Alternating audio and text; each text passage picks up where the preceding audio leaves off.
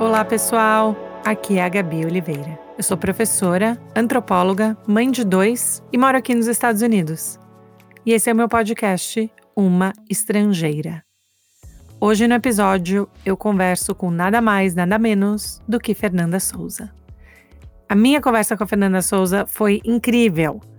Não só porque ela é uma atriz maravilhosa, brilhante, com conteúdo fantástico no Instagram dela, mas porque ela trouxe uma outra maneira da gente pensar né, no que a gente faz no mundo, na vida, de quem somos, como a gente entra em contato com o nosso eu, né, o nosso self mais profundo e de uma maneira que a gente pode pensar no nosso dia a dia dessa forma. Essa foi a minha parte preferida. Não ficou algo difícil da gente poder implementar na nossa vida, ficou algo que a gente pode fazer aos poucos, né? E entender como isso é importante para o nosso desenvolvimento pessoal e em relação a outras pessoas também. Então, espero que vocês gostem da minha conversa com a Fernanda. Ela é uma pessoa super, ultra, mega generosa, autêntica, engraçada. E assim, eu poderia ter falado com ela por seis horas seguidas, de verdade. Fiquei super, super honrada e feliz. Espero que vocês gostem da minha conversa com a Fê Souza. Obrigada, gente!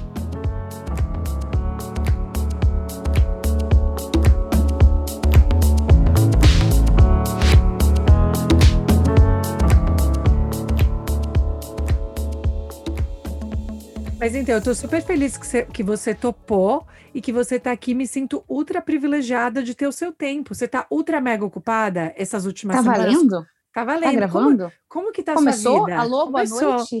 Começou! Gente, começou. Desculpa que eu não sabia que tinha começado. Primeiro, queria te dizer que o prazer é meu, porque eu amo toda a sua família. Sua irmã é uma pessoa muito, muito especial para mim. É, e aí, por consequência, os dela também são especiais para mim, isso te inclui. Ah. E porque você, cara, você é uma figura muito peculiar, você tem umas tiradas muito inteligentes, eu gosto do seu tipo de humor, eu te admiro, e é por isso que eu tô aqui. Ah! Gente, emocionei, ganhei a loteria. Ah, Mas de verdade, porque olha só, você tá super ocupada. E assim, quais Nada, são... eu tô zero ocupada, Gabriela. Mas eu assim, trabalhando há são... três anos. Como é que eu tô ocupada? Mas a gente vai falar sobre esse negócio do seu trabalho. Vamos, vamos, é Mas verdade. Você tá, você tá, cheia de live, que eu vejo, eu te acompanho, eu amo seu Instagram.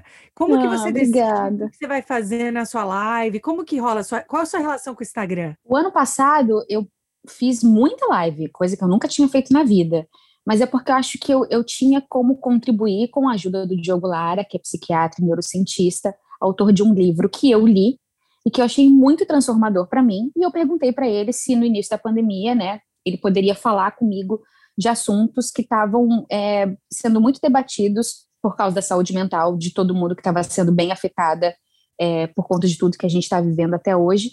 E ele super se disponibilizou e a gente começou a fazer esses bate-papos hum. e foi ótimo, porque a resposta foi incrível e a gente foi fazendo, fazendo, eu fui aprendendo coisa para Dedel e foi um, um, presente que eu quis dar para as pessoas que me seguem de ter um conteúdo de um cara tão legal ali ajudando a gente a esclarecer um monte de coisa num momento difícil. Porque isso é uma coisa que eu, eu perguntei isso para a Mica também quando ela estava aqui e eu perguntei, né, como, como que você escolhe ou como que você lida com o que, que você vai cobrir na sua mídia social, como você falou, né? Você é, tem, porque não deixa lá, de ser um business, milhões, né? E você tem 20 milhões de pessoas que estão lá e que também confiam, querem te escutar, né? E aí, uhum. como que você pensa assim, poxa, isso é importante para mim e também é importante para os outros? Como que é essa decisão do que falar na mídia social? Então, o meu Instagram, ele sempre foi muito reflexo do que eu estava vivendo. Tudo que eu postava era muito o que estava acontecendo na minha vida, o meu trabalho, a viagem que eu estava fazendo, e era mais sobre isso. Quando eu parei de trabalhar, quando eu entrei em 2019 no meu ano sabático, eu já não tinha tanto o que postar, porque eu não estava trabalhando, eu não, não, não, dividia muito da minha vida pessoal. É, não, não, não recrimino quem eu faça, mas não era algo que eu estava muito afim no momento. E aí eu, eu, fui dando uma certa distanciada. Então, quando aconteceu a pandemia, é, foi um jeito de voltar a ficar mais ativa nas redes sociais e, e trazer um conteúdo que naquele momento fosse pertinente. Um, hum. porque eu estava vivendo aquilo tudo, como todo brasileiro, como todo mundo, na verdade. É, e porque era um momento que as pessoas tinham sede de ouvir sobre aquele tema. Então, eu só juntei o útil ao agradável. Foi um mix do que eu estava sentindo com o que as pessoas queriam. E até hoje a minha rede social tem sido assim. Eu não tenho muito um planejamento sobre ela. Eu gosto de falar daquilo que está vivendo no momento. E o que é interessante é que você antecipou né? Porque você falou, você foi no seu sabático em 2019, mas aí a pandemia rolou em 2020, então você antecipou várias coisas que as pessoas agora estão com muita sede de saber mais, de se conectar com essa questão toda do autoconhecimento. Mas como que você acabou no seu sabático? Por que você resolveu eu preciso de um sabático em 2019? Cara, nunca tinha pensado na minha vida tirar um ano sabático, isso é coisa, sei lá do que, assim, não, não tinha essa possibilidade. Até hoje eu não entendi. É, na verdade, o que aconteceu, é, eu me sendo bem sincera, eu estava trabalhando muito. Eu muito. tinha um canal que eu tinha que produzir o conteúdo e que eu criava todos os roteiros, que na verdade não tinham roteiros, era tudo que saía da minha cabeça meio que na hora, quando eu ia gravar, gravava, quando gravava para o canal, pelo menos duas vezes por mês, 12 vídeos, o que era muita coisa, e quem produz pode sabe bem como é que é, quem olha de fora pode achar que é só sentar e falar besteira, mas também não é, é um não pouco, é. mas também não é. é, tinha rede social que a gente acaba alimentando, muitos trabalhos hoje em dia na rede social que a gente também faz. Tinha o Sotaca Top, o Vai Fernandinha, ah, é. que eu participava de toda a criação de roteiro, de escolha de convidado, é, da, da edição final do programa e ainda escrevia as hashtags.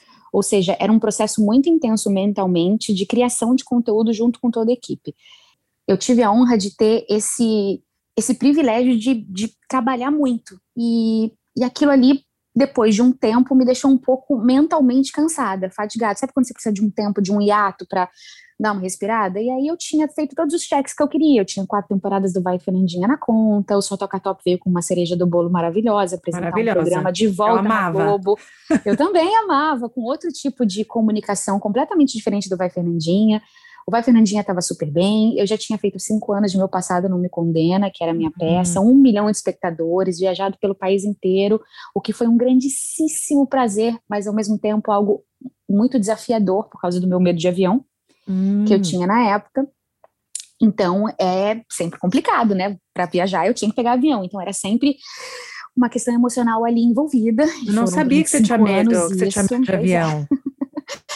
era todo dia, todo voo uma batalha. Então, Nossa. só quem sabe é você não desistir, porque você tem uma plateia de, sei lá, 5 mil pessoas esperando num lugar. Então, como Uau. é que você vai entrar no avião? E aí, tudo isso você vai emocionalmente, mentalmente e, digamos, fisicamente né, sentindo uma necessidade de repente, cara, se eu posso, se eu tenho esse privilégio de Deus, da vida, de tirar um tempo, por que não fazer? E aí eu fiz. E nessa, e nessa jornada eu fui cancelando tudo. Na verdade, é, só não renovei a temporada do Dia, que o Multishow super entendeu, parei o canal, diminuí a rede social, só toca top, eu já tinha dito que eu ia fazer uma temporada só, então deu tudo certo. E parei com a peça, porque eu sabia que com cinco anos eu ia dar uma paradinha. E aí, quando eu vi, eu estava aqui já nessa vida mais, mais tranquila, olhando para dentro. E aí eu tive tempo de olhar para dentro, o que eu reconheço tá como um bom privilégio, porque não é todo mundo que tem essa possibilidade de fazer o que eu, o que eu fiz e o, o que eu tenho feito ainda. Então, eu reconheço bem que não é, não é uma coisa simples. E você chegou nessa conclusão sozinha ou você já estava conversando com amigos ou com outras pessoas falando, olha, eu tô me sentindo assim como você falou, eu tô sentindo que tá meio nublado, assim, eu preciso espairecer, eu preciso. Ou foi meio que um momento você, um diálogo interno? É... Acho que os dois, Gabi. Hum. Acho que nunca é uma coisa só de fora, nem nunca também é uma coisa só de dentro, porque você vai dividir, né? Porque eu era casada com um Ti e ele super me apoiou. Falou, claro, você tem, se você pode, se você conseguiu conquistar esse lugar, usufrua dele, porque o que eu te falei, eu tenho total conhecimento de que esse é um lugar muito privilegiado, então eu quero uhum. exper experienciar isso e me sinto no direito disso. É, então foi, foi um mix, foi uma vontade minha com dividir, as pessoas me apoiarem, e eu falei, cara, é isso, acho que eu vou experimentar. E aí cantou, porque, né, menina? Não sai disso. Então, e o mais, o, mas isso que eu acho interessante, porque eu acho que tanto em 2020, nesse último ano, a gente escutou né? Acho que você também deve conhecer várias pessoas que estão tentando se reinventar, estão tentando buscar novas maneiras de existir, né? Claro, para quem pode tem o privilégio, mas para também quem está precisando arranjar empregos diferentes, uhum. né? Se sustentar tudo isso. Então, é um momento um pouco de olhar para dentro, mas também entender a estrutura, né? O mundo que a gente vive. E aí, Também quando você começou fora. essa reflexão, quais foram as primeiras pessoas, assim, que você falou? Eu até vi você falando que você não lia livro antes, mas uhum. não era muito da leitura, e hoje em dia você lê pelo menos um livro por mês, é isso? Sim, cara. Acredite é assim, você ou não, até eu Impressionante isso. Cara, pior que não é, você acredita? Porque eu vou te falar, cara, é uma coisa muito, entre aspas, pode parecer simples, e ao mesmo tempo não é, porque existe uma certa dedicação. Eu pego o livro que eu quero ler e conto quantas páginas ele tem, divido é. por 30, e vejo se eu consigo ler aquelas 10 páginas por dia. Olha, adorei. Ler. Então, essa é, esse é o único macete para você conseguir ler o livro um mês inteiro, durante um mês. Mas é claro que se você, por exemplo, está me ouvindo e fala, cara, Fê, eu não tenho essa disponibilidade. Por exemplo, eu leio, sei lá, meia hora por dia, dez páginas por dia, pode ser muito. Para você, se você conseguir ler duas páginas, se você conseguir ler, é, sei lá, três páginas, já é muita coisa. Eu até fiz uma, uma continha aqui que não está muito de cabeça, mas como um incentivo para as pessoas. Se você ler cinco páginas por dia, em uma semana, nos sete dias, você leu 35. Em quatro semanas, deu o quê? Quase 140 páginas? Olha isso, é metade de um livro em um mês. É verdade. Se você fizer isso com esse comprometimentozinho, de cinco páginas por dia, em dois meses você lê um livro, em um ano você leu seis. Quando foi o ano que você leu seis livros? Talvez você não tenha se. É, como é que eu posso dizer? Parado para se dar cinco páginas de um livro. Às vezes a gente dá meia hora de televisão, às vezes a gente dá sei lá, meia hora discutindo com alguém, às vezes a gente. E às vezes tem gente também que não tem tempo, tá? Para cinco páginas um livro. E eu entendo e, e sinto muito da vida estar tá nessa correria de você não ter tempo. Mas quem tem essa possibilidade de olhar para a vida e encontrar esses cinco minutinhos, esses cinco minutinhos, esse tempo das cinco páginas, você pode ter grandes transformações, porque eu vou te falar que a minha jornada de autoconhecimento, que eu não planejava nem um pouco começar, começou por causa de um livro. E qual foi o livro? Fala pra gente. Eu lembro que em 2019, no início do ano, começou o meu ano sabático. Eu falei, agora eu fui para o Rio de Janeiro, que eu sempre morei no Rio a vida inteira, eu estava morando há dois anos em São Paulo, então eu estava de férias. Eu falei, cara, eu tô com muita saudade do Rio. Aí, nesses lugares de privilégio de, de gente que é digital influencer, um hotel maravilhoso, que não paga, a gente vai ficando, né, meu filho? A gente vai usufruindo dessa vida. Poxa, reconhecendo e agradecendo. E Sim. aí, nessa, você vai experimentando praia. Só você chegou uma hora que eu falei, cara, já cansei. Quatro meses depois de ir à praia, à piscina, eu falei, olha, acho que deu. é, acho que eu, sei lá, procurei uma coisa para fazer que não fosse só ficar fazendo nada. Que eu merecia fazer aquele nada depois de, sei lá, 30 anos trabalhando. E Sim. acho que todo mundo merece também na vida tirar um tempinho e, e, e sei lá, peço ao, ao universo que cada pessoa tem esse, esse, esse privilégio de conseguir isso. Mas aí, quando eu decidi dar uma, uma, uma, uma guinadinha diferente ali, daquela rotina, eu pedi uma indicação no Instagram e eles falaram de um livro chamado O Milagre da Manhã.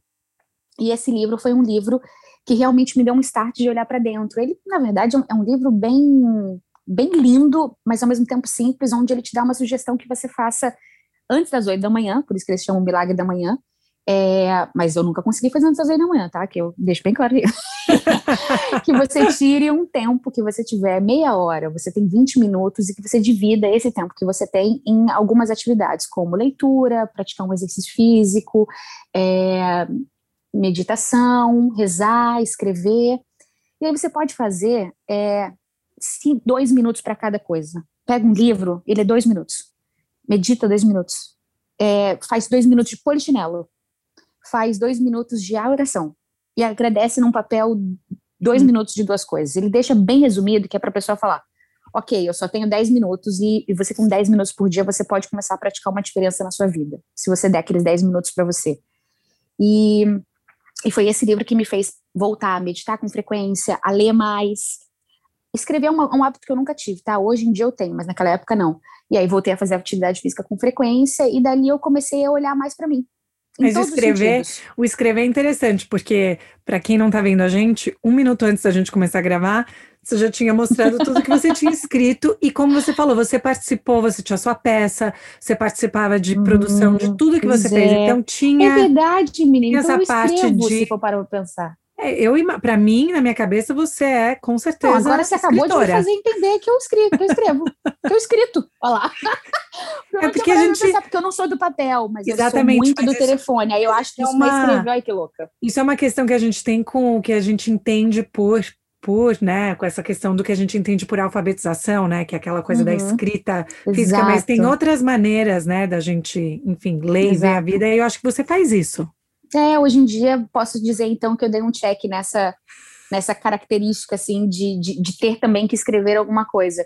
E aí eu comecei a agradecer muito mais a vida, comecei a fazer atividade física com frequência e não parei mais, coisa que eu tinha meio que largado. Aí você me hum. pergunta, mas você, Fernanda, largado? Você sempre foi aquela pessoa que postava treinos e tudo mais? Pois é, só chegou uma hora que eu enchi o saco.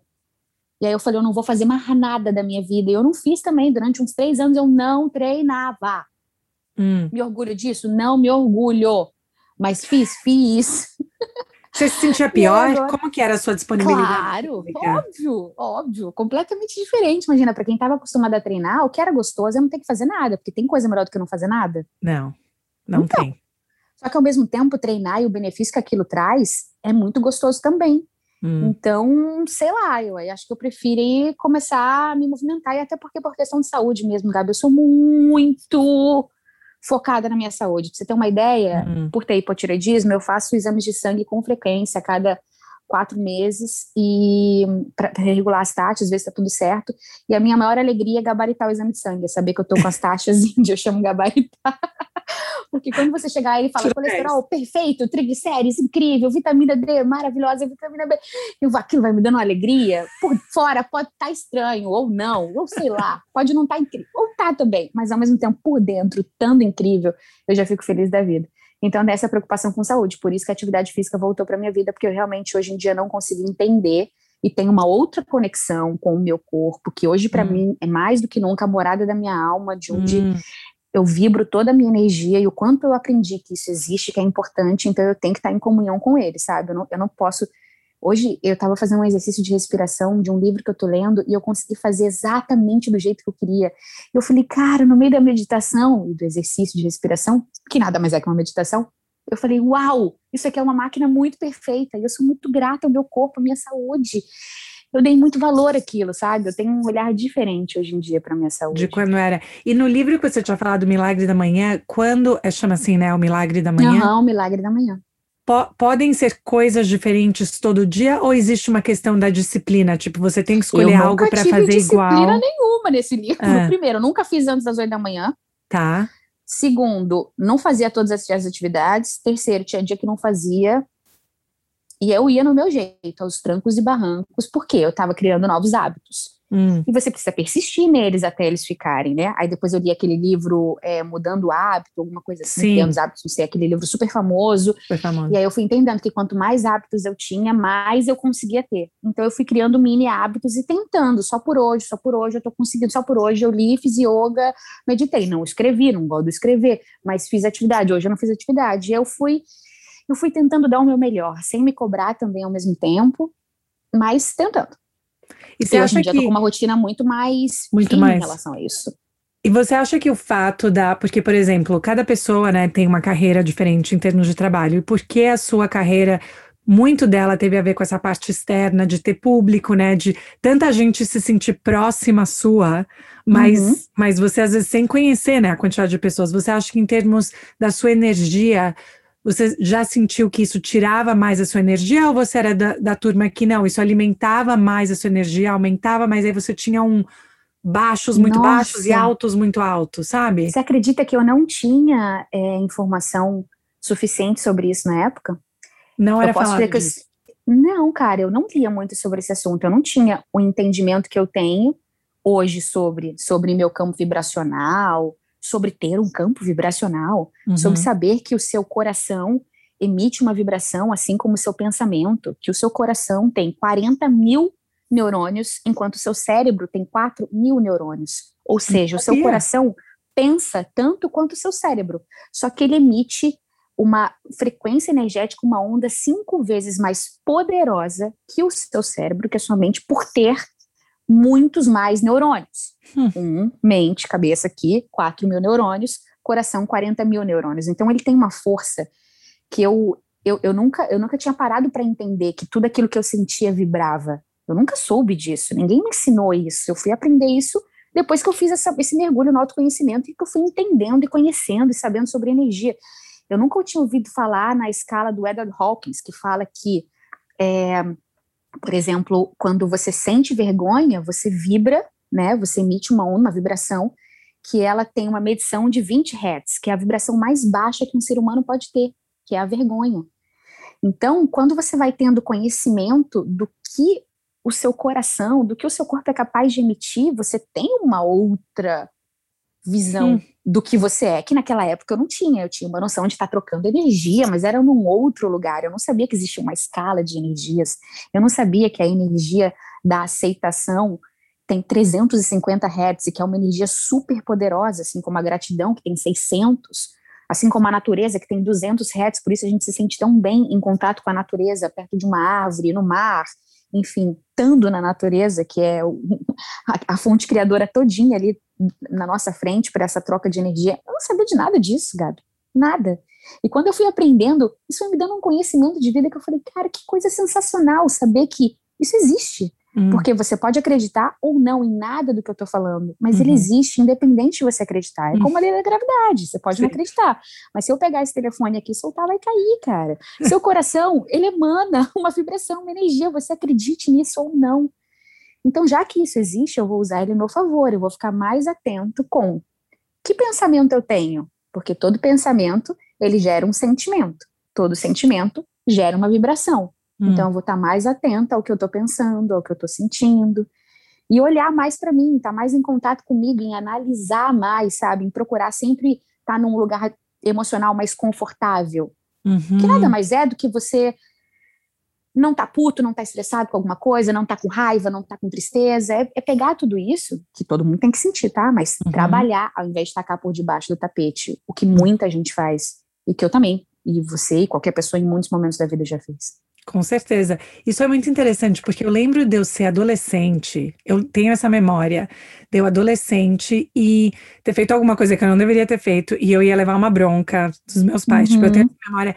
E eu lembro da ansiedade daquilo gerar o meu coração bater muito rápido né? Uhum. E, e eu consegui, o meu pensamento consegui gerar isso no meu corpo. Uhum. Só que eu também, é, apesar de eu ter ficado, né, de ser uma ansiedade como adolescente, também me deu uma sensação de controle.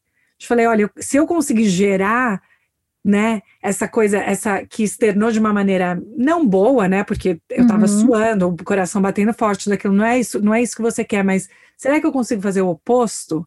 E eu lembro de pensar perfeito. nisso, mas eu não, mas eu acho que é mais difícil a gente fazer o caminho contrário do que esse, entendeu? De, é. de ver no seu Eu acho que quando primeiro, quando a gente sabe e Sim. reconhece esse poder uhum. e olha e fala, olha o que meu pensamento está fazendo com o meu corpo por conta da maneira como eu estou reagindo a uma determinada situação, você fale, olha, ok, então, se eu reagir dessa maneira, eu gero isso até fisicamente. Eu começo a suar, minha boca fica seca, minha mão treme, minha perna tá meio bamba, eu tô sentindo o estômago meio virado e meu coração tá Exato. tá super acelerado. Exato.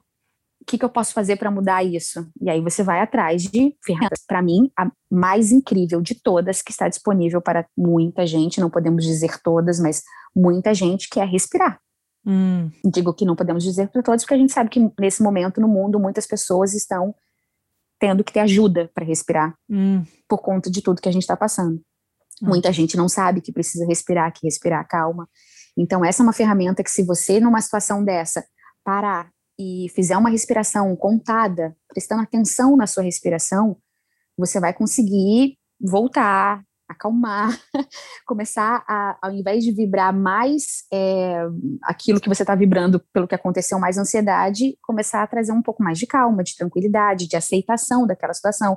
Porque assim, a situação já tinha acontecido, você não tinha mais muito o que fazer. Não. Então, por isso que a aceitação é tão incrível. Pensa hum. numa hora dessa, ao invés de você ficar, meu Deus, meu mãe vai brigar comigo, que merda, sofrer por aquilo, você aceita e fala, ok, eu aceito que eu fiz isso e eu aceito, aceito a bronca que eu vou tomar e eu aceito que de toda essa situação eu ganhei uma semente muito hum. positiva de algo que eu aprendi com essa história. E eu vou hum. plantar isso e se tudo der certo, eu lá na frente vou falar, não vou cometer aquele erro. Lembrei de lá da vez que eu fiquei muito nervosinha quando eu cometi. Então você pode transformar dessa maneira. Só que aí, para você conseguir entender que você pode fazer todo esse caminho, se autocontrolar, ter autonomia, autogestão e respirar, você precisa ter acesso a essas informações. Hum. Por isso que eu gosto tanto de poder passá-las de uma maneira fácil e simples, porque, por exemplo, o que eu estou te dizendo aqui, não estou dizendo para você comprar um remédio numa farmácia para se acalmar. Estou hum. dizendo sobre respirar, que é algo que funciona para dedéu. Ah, mas talvez alguém com algo mais grave não consiga naquele momento, mas também é uma alternativa, também é um caminho, sabe? Uhum. E, e você falaria, por exemplo, que no seu passado você teve alguma história ou um histórico seu que tem a ver com ter mais ansiedade, é, alguma coisa que aí isso te fez também pensar na respiração? Porque eu vejo, né, de repente, assim, às vezes tem pessoas que só se elas sentem aquilo, elas conseguem entender, às vezes, o poder da respiração, o poder disso. Elas uhum. falam, ah, uhum. não, mas isso não é nada, deixa pra lá. Mas, assim, uhum. a gente não, não tem a noção de que, às vezes, uma coisa específica pode fazer, né? Eu adorei o que você falou sobre a questão da vergonha. Eu penso muito nisso, porque eu acho que em criação de filhos, você escuta muito pais falando assim, ai, que feio isso que você fez, é tudo muito externalizado uhum. para o outro, e não né? E eu acho que isso que você falou que gera no corpo, mas aí falando sobre histórico de ansiedade ou você Muito, teve... Gabi, você não tá entendendo. Teve uma época da minha vida, primeiro que eu achava que eu não era ansiosa, tá? Se alguém então, pergunta assim, é. você é ansiosa, você fala, imagina, imagina. Fico, olha, olha a minha resposta para ansiedade. Às vezes eu fico horas, dias, meses, anos querendo comprar um negócio e eu nem compro. Ai, tadinha, não entendeu nada. Gente, esse é meu marido. Falo, você entende? Tá tudo certo também. A gente não tem informação direita sobre o que são as coisas. Desculpa, eu não cresci num lugar onde se falava sobre ansiedade, hum. sobre transtorno de ansiedade. Eu não tinha essa informação. Eu tô aprendendo sobre isso, gente. E assim como um monte de gente tá. Então, eu achava que a ansiedade era querer comprar logo um negócio, tô ansiosa. Ah, entendi. Por exemplo, ah, eu vou viajar, eu fico ansiosa para viajar. Achava que a ansiedade era isso. Depois eu fui entendendo que era um lugar um pouco mais profundo ah. e que poderia acontecer por outras coisas, como, por exemplo, alguma situação que eu ia viver e eu, eu ficava ansiosa, e às vezes não era uma ansiedade de felicidade, uma viagem, uhul, estou sozinha para viagem.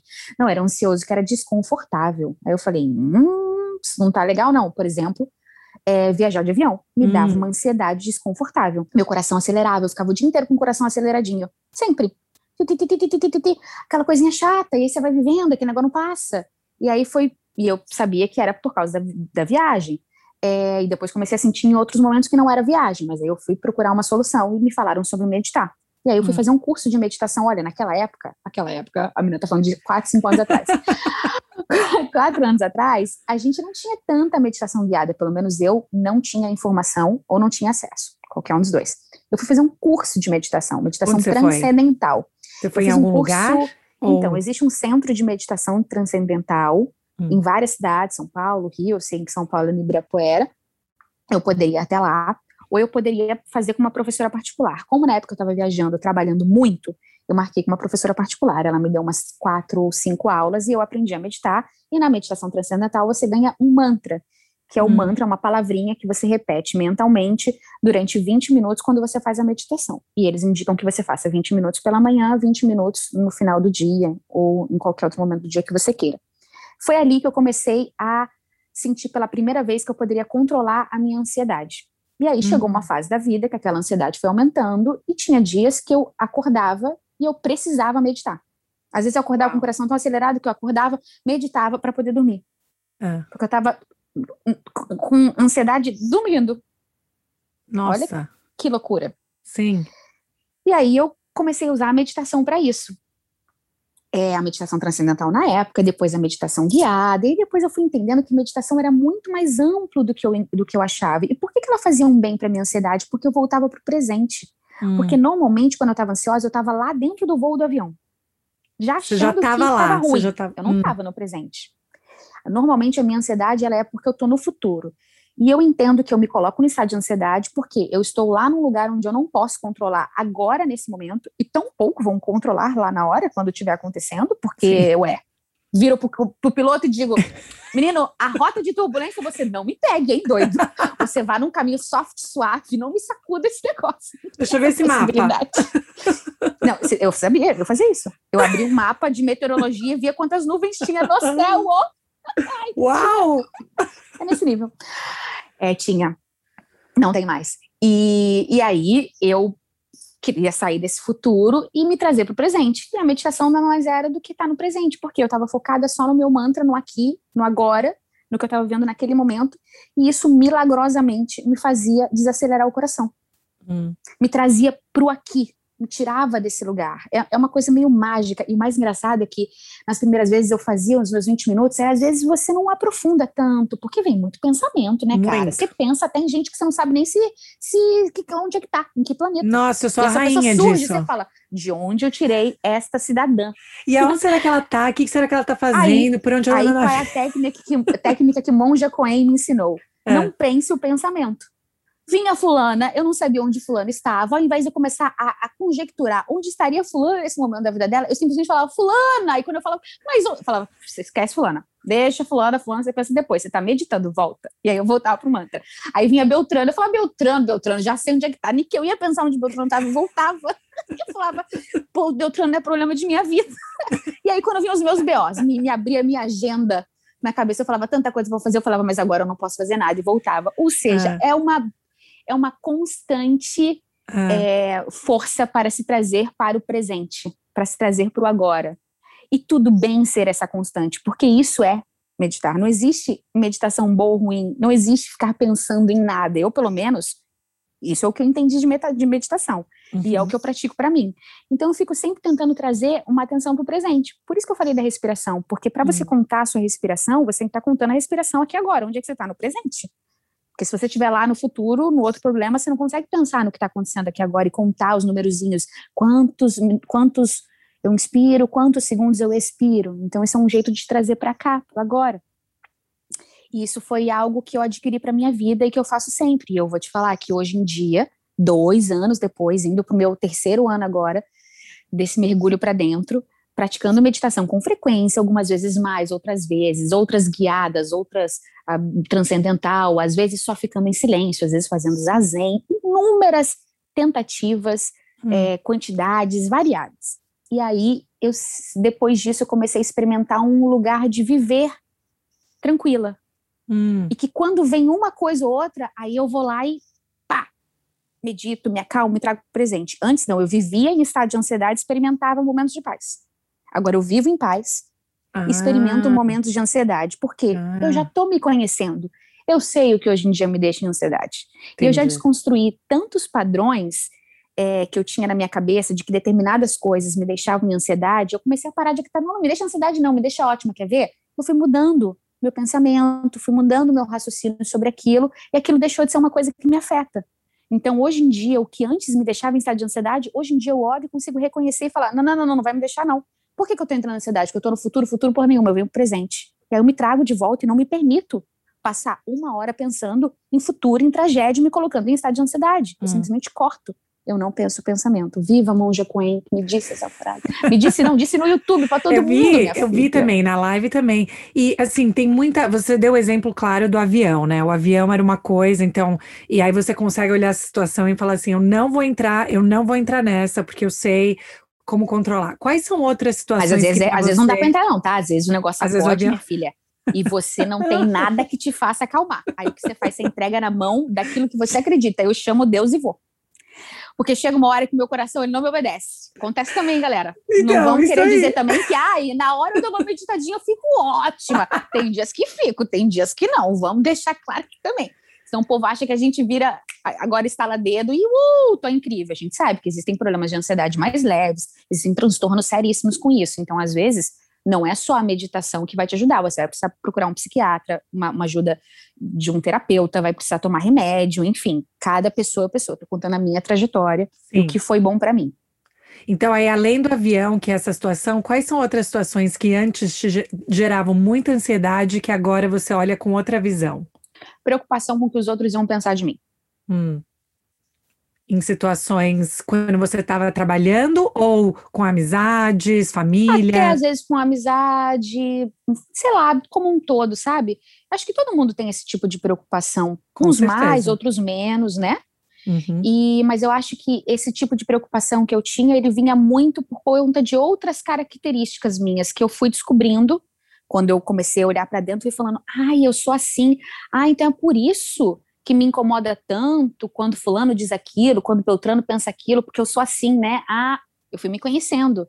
E aí, quando eu me conheci, eu falei, ah, então eu não preciso mais agir desse jeito, eu não preciso estar tão preocupada com aquilo, nem com aquilo. Eu fui soltando algumas bolsas que eu carregava hum. de uns conceitos, de umas crenças limitantes, né? Esse nome pode estar assim, todo mundo falando muito sobre crença limitante, enfim, coisa que eu acreditava e que me prendia, que me limitava. Por exemplo, ah, eu não posso fazer isso porque isso gera esse tipo de reação do outro. Hum. E daí? Hum. A reação é do outro. Eu não vou não tem como agradar todo mundo, gente. Segue a vida linda. Chega uma hora que. O que, que é a crença que limita? Eu preciso agradar fulano. O que, que é a crença que liberta? Eu tô nem aí. Hum. Eu tenho que me agradar em primeiro lugar, eu tenho que olhar para dentro e me respeitar. Então, você vai mudando algumas coisas que você acredita e a vida vai ficando um pouco mais leve, sabe? Você vai parando de se importar com, com algumas coisas. Isso foi algo que foi bem bom. E aí, nessa, nessas mudanças, né? Porque isso eu acho uma coisa fundamental. E, enfim, eu fico pensando, e, e, como eu penso mais pela Mica, né? Pela minha irmã, porque eu falo, uhum. Mica, você tá aí, né? A pessoa mais próxima que eu tenho, que tá mais exposta. Uhum. Ela sempre fala, ela criou uma casca grossa e ela precisa de muito, né? Alguém falar alguma coisa no Instagram dela, precisa de muito para ela. Normalmente isso tem a ver com as bebês dela e tal. Uhum. Aí você uhum. vira, né? Você ataca, claro. tal, precisa de muito. E eu acho que isso é interessante ver, porque crescendo, né, a sua carreira, sim, você teve toda uma carreira, continua tendo, mas aí agora com as mídias sociais fica uma coisa mais porosa, né? Tipo, as pessoas. Claro. E de muita responsabilidade, momento, né, Gabi? E aí você sente que você ter passado por essa trajetória te ajuda a lidar com comentários ou coisas que podem aparecer na, nas mídias sociais de uma maneira melhor? Ou você nem se preocupa com o que estão falando em mídias sociais e nem Olha, nem... eu posso dizer que eu fui bem afortunada de nunca ter passado por nenhuma situação grave de, de hater, sabe? Hum. A galera é muito legal, mas ao mesmo tempo também eu tenho muita responsabilidade com o que eu faço, com o que eu falo ali dentro. E hoje em dia, cada vez mais, eu, eu posso estar aqui agora tendo falado algo muito chato, enfim, e eu tenho que entender, olhar reconhecer, pedir desculpas e seguir. Então a gente tá, quem está colocando a, a, cara a tapa, tá a todo momento na possibilidade de fazer algo que não é essa coisa de certo e errado, eu acho meio relevante, mas enfim, sobre algo que que, que que, que não agrade, que não seja tão bom, que você tenha colocado, enfim, a gente tem que estar tá atento. Então, é, eu acho que o, o, grande lance é isso, é ficar atento, é, com o que você fala, com é, como você fala com as pessoas e além do que você está falando, e aceitar quando vier uma bomba e pedir desculpas, e é isso, sabe? Não, não tem muito o que fazer, assim, mas tem que estar tá atento, sabe? Esse lugar daqui é um lugar de muita responsabilidade. E que ele também é construído, né? Porque foi construído uhum. ao mesmo tempo, né? Porque as mídias sociais foram se criando com as pessoas também estando mais expostas. E aí, uma das Exato. coisas que eu também fico pensando é às vezes as pessoas pensam que a ansiedade gera um tipo de adrenalina, sabe? Por exemplo, se você vai fazer uma apresentação, ou se você uhum. vai fazer uhum. aquela mega, aquele frio na barriga, né? Sônia falando, não, mas é aquilo que aí eu consigo ir bem no que eu faço. Daí existe um vício por ter tá. aquela adrenalina, sabe? Uhum, não sei é. se você já sentiu isso, assim, em termos de às vezes. Não, eu gosto tô... de estar tranquila. De estar tranquila. Engraçado, é, não me estimula a ficar nervosa.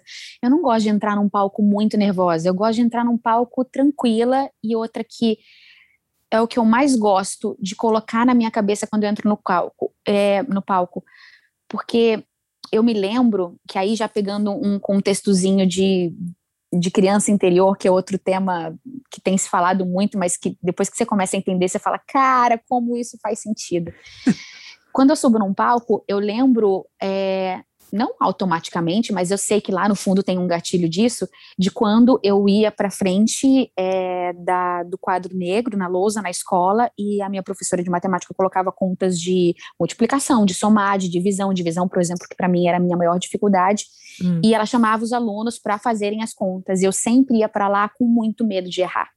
Hum. Muito medo de errar, como se eu não pudesse errar, porque se eu errasse eu ia ser eu ia perder ponto, porque eu ia achar que eu era burra, e sempre com uma criança muito. Eu, eu, eu tenho peninha de mim quando eu lembro da sensação que era do frio na barriga, ir para a lousa com a mãozinha suada, com nove, dez aninhos, e escrever e falar: Meu Deus, tomara que eu acerte, porque vai ser muito ruim errar.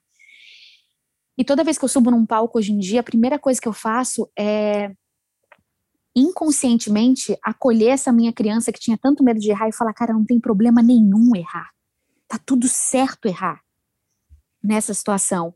Só suba no palco por, por, por isso que eu acho que eu gosto tanto de subir no palco e quando hum. dá errado, eu gosto quando dá errado. Porque aí hum. eu sou hum. obrigada a me virar. Essa é a minha adrenalina. Esse é o meu vício. Ah, eu gosto quando ah. dá errado, porque eu, eu, tenho que me reinventar. Por exemplo, eu lembro de um dia que eu fui fazer a, a, a é, ah, posso falar, né? HSBC Arena é um. HSBC Arena não, HSBC Hall, eu acho, que é um lugar em São Paulo que era para a primeira vez que eu fazia uma peça para duas mil pessoas numa não, casa gigantão, de show. Gigantão. Normalmente eu fazia é. teatro, primeira vez. Uhum. Eu subi no palco, deu três minutos, a luz apagou.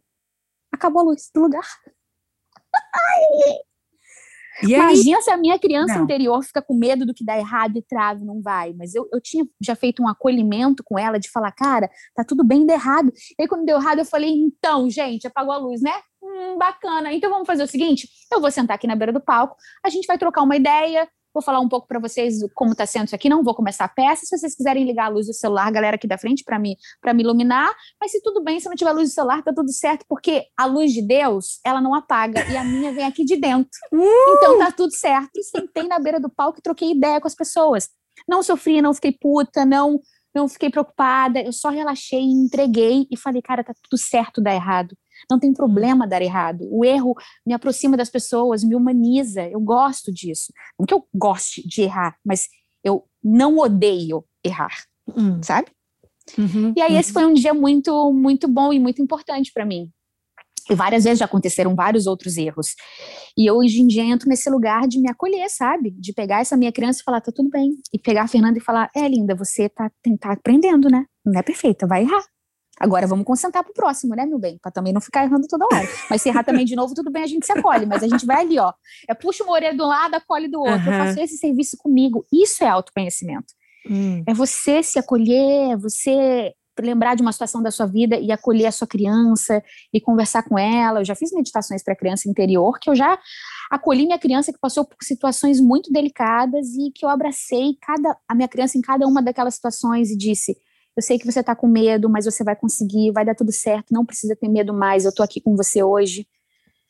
Alguém pode estar escutando isso e achando a maior balela do mundo. Nossa, eu tô arrepiada, de jeito nenhum. Eu tô arrepiada. Mas todos os problemas e tudo aquilo que você viveu, que te causou um trauma, uma dor, um desconforto, uma tristeza, tá tudo dentro de você. Isso não se apagou. Não é porque aconteceu cinco anos que você já digeriu isso, tá tudo certo.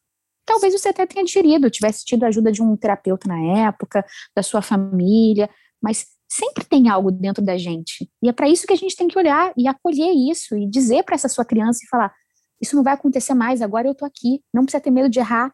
Não, nenhum menino da sala vai falar: ai, você é burra, você errou. Não importa, tá tudo certo. Você hum. tem autoconfiança, acredite em você. E, e, normalmente isso tem um efeito muito poderoso pra gente, sabe? Pode parecer que não, mas é é muito legal, Gabi, entrar em contato com esse com as suas dores, entende? E, e, ir curando elas da maneira que você pode. Isso aqui que eu tô te dizendo é algo que você pode fazer sozinho, mas se você tiver grana, procura uma terapeuta, um psiquiatra, enfim. Tô dando só um exemplo. Eu, por exemplo, fiz esse, esse exercício da minha criança interior. É, como que funciona isso? Que isso que eu queria saber. Então, queria saber como é, que é esse processo. É que assim, eu, eu, eu consegui entender, é, Gabi, e reconhecer que eu tenho um, um, um, caminho assim de autoconhecimento que eu nem planejava, mas que ele é muito privilegiado, porque, por exemplo, nessa, nessa situação, eu estava especificamente fazendo uma meditação num lugar que é um retiro energético, entendeu? Mas nem todo mundo tem a grana para ir para um retiro energético. Uhum. Então, assim, essa foi a possibilidade que eu fiz com a Max Tovar, que é uma terapeuta maravilhosa, é, com quem eu fiz o meu mapa gestacional, que é um mapa é, astrológico da sua concepção. Hum. Sim, do momento em que papai e mamãe transaram, é dali que você existe, não é de quando você sai da barriguinha. É do momento que fez tudo e ali Quero fazer para os meus filhos isso. Você não tem noção. Quando você fizer para você, você vai ficar em choque, vai repensar, você vai fazer para os filhos. Porque você vai entender que ali você vai descobrir as dores zero, um, dois, três, aquela lá do primeiro momento, porque a gente não tem uma informação que a mãe e que o pai passam energeticamente para os filhos é, características. Energéticas hum. ali quando fazem a, a concepção, né? Quando estão no ato, quando estão gerando, quando a mãe está gerando. Uhum. E nesse mapa você descobre as energias que você recebeu na concepção, nos três uhum. meses, nos seis meses, nove meses, quando você nasceu e algumas outras ao longo da vida. Então você começa a entender quem você é. Você fala, ai, é por isso que eu sou assim. Ok, eu herdei essa característica energética do meu pai, essa da minha mãe. Você fala, uou! Esse jeito de ser que a gente fala, nossa, você tem um jeito igualzinho ao seu pai. Sim, tem, porque a gente não pega só o nariz do papai nem o olho da mamãe. A uhum. gente pega até o jeito de reagir a determinadas coisas na vida. O quanto você fica bravo, o quanto você fica de boa, o quanto você sofre, o quanto você é mais animado, tudo isso a gente herda. Uhum. E hum. aí eu descobri nesse mapa gestacional essas informações e eu fui fazer uma reprogramação energética, que é uma outra ferramenta, onde você fica num, num sítio da Max, que é esse lugar que ela atende, que é em Varginha, cinco dias numa jornada de autoconhecimento. Que eu sei que é para pouquíssima gente. Porque uhum. é um uhum. negócio mesmo que né, tem custo, enfim, tem um tempo que você tem que fazer. É, mas graças a Deus eu tive a possibilidade de viver isso, mas aprendi muita coisa lá e muita coisa que está aí à disposição, que não necessariamente você tem que ir para lá aprender. Por exemplo, a própria Max é uma pessoa que no, no, Instagram dela despeja litros e litros e litros de conteúdo de tudo aquilo que ela ensina para gente lá quando a gente está em Varginha com ela. Hum. Ela também tem aquilo disponibilizado dentro do Instagram dela, lives, em vídeos no YouTube. Então, existe muito material para você saber sobre a sua criança interior e, e entrar em contato com ela e, e, e, ir curando isso, que você também pode fazer paralelo a algum tipo de terapia ou de outra coisa que você faça com a ajuda de um profissional, caso você tenha dinheiro para isso também. Uhum, uhum. Isso é interessante. Nossa, agora é verdade. Agora eu fiquei pensando, talvez quando que eu quero que meus filhos vejam o mapa gestacional deles? Porque realmente é, eu consigo, eu até consigo refletir na minha energia de como eu estava, né, uhum. né, paralelo com, com eles. Isso seria um, um exercício Exato. super interessante. Eu tenho uma amiga, minha comadre, acabou de fazer é, para ver como é a, como a, entender o mapa da, da minha filhada, né, da filha dela. E ela falou, cara, ela recebeu isso do pai, isso meu. Sabe? Ela falou, sabe aquele jeito que ela tem de fazer aquilo daquele jeito? Eu falei, ah. Ela falou, isso é todinho meu. Eu falei, ah, mentira. Ela falou, por causa disso, disso. Eu falei, amiga, é, é mesmo. É Mas assim, tudo. Atitudes, gestos, maneiras de olhar. Cara, é uma coisa, é uma ferramenta muito legal, mas eu sei que não é todo mundo que tem acesso. Uhum. Mas ao mesmo tempo eu sei que você também consegue olhar para sua vida, pegar um papelzinho e anotar quais as características que você tem que são do seu pai, quais que estão da sua mãe, e saber que você não precisa repetir o padrão. Hum. Porque provavelmente o seu pai e sua mãe herdaram da sua avó, que uhum. herdaram da bisa e do biso, que herdaram dos tataras, e tudo isso energeticamente está passando. Isso aí é a sua ancestralidade. Porque a gente acha que a gente é só a gente, mas a gente não é. Vou te uhum. dar uma, uma notícia bombástica.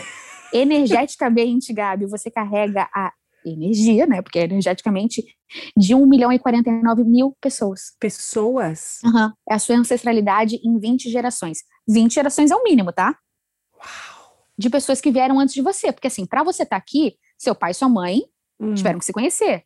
Mas aí o seu avô e sua avó tiveram que fazer seu pai, seu avô e sua avó tiveram que fazer sua mãe. Uhum. Então, assim, para você chegar aqui agora, existe todo mundo atrás de você. Hum. Enquanto você não olha para trás hum. e honra seus pais e seus avós e todo mundo que veio antes, perdoa. Hum. Sim, porque eles vieram antes e eles não necessariamente acertaram. Pai e mãe não necessariamente vão ser perfeitos, e avós e avós e todo mundo que veio antes. Enquanto você não é, aceita que aquelas pessoas existem e foram daquele jeito, você vai criando, você está negando parte da sua história. Hum. Quando você nega seu pai e sua mãe, ah, mas eles foram é, é, uma situação complicada, eu não gosto, ok, mas pelo menos que você aceite que eles te deram a vida. Às vezes você não precisa, não consegue amar porque te fez algo muito grave, não consegue ter uma boa relação porque não bate, sei lá, mas pelo menos honre e agradeça a vida que eles te deram. Porque hum. você só está aqui porque eles te deram a vida, literalmente. Se é isso é o mínimo que você pode fazer, ou o máximo que você pode fazer, que você o faça. Mas que você não exclua, porque energeticamente eles são muito importantes para você. E quando você exclui seu pai e sua mãe, você exclui 50% de você. Sim. 50% é. das suas características, daquilo que você herdou deles, que adianta, não dá, não tem como não herdar. E eu adorei isso que você falou, que é essa questão de é, eu adorei que você falou, escrever num papelzinho falando, sim, essas são as características, e eu não preciso repetir, não eu não preciso. preciso fazer igual, mas eu honro, eu respeito, eu sei de onde vem, né? E... Eu sei que eles fizeram o melhor ou não também, e eu tá sim. tá tudo bem, eu não entro em julgamento com os meus pais, porque a gente tem essa tendência de Total. se julgar e julgar o outro, e principalmente os nossos pais, é, mas é o que tem. E aí, indo para uma coisa bem além, que aí é uma coisa que eu acredito, é uhum. você, quando vem, você escolhe aquele pai, aquela mãe. Uhum. Então, se você está escolhendo, eu acredito nisso, se eu escolhi o meu pai e minha mãe é porque eu tenho coisas para aprender com eles. As coisas boas vão ser boas, vão ser leves, vão ser deliciosas e a gente vai viver.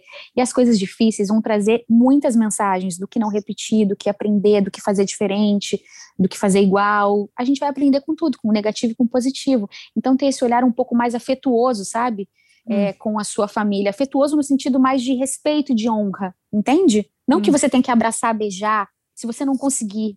Tá tudo bem se você não consegue, ué. Às vezes te causou uma dor gigantesca essa pessoa mas que você pelo menos agradeça a vida que ela te deu.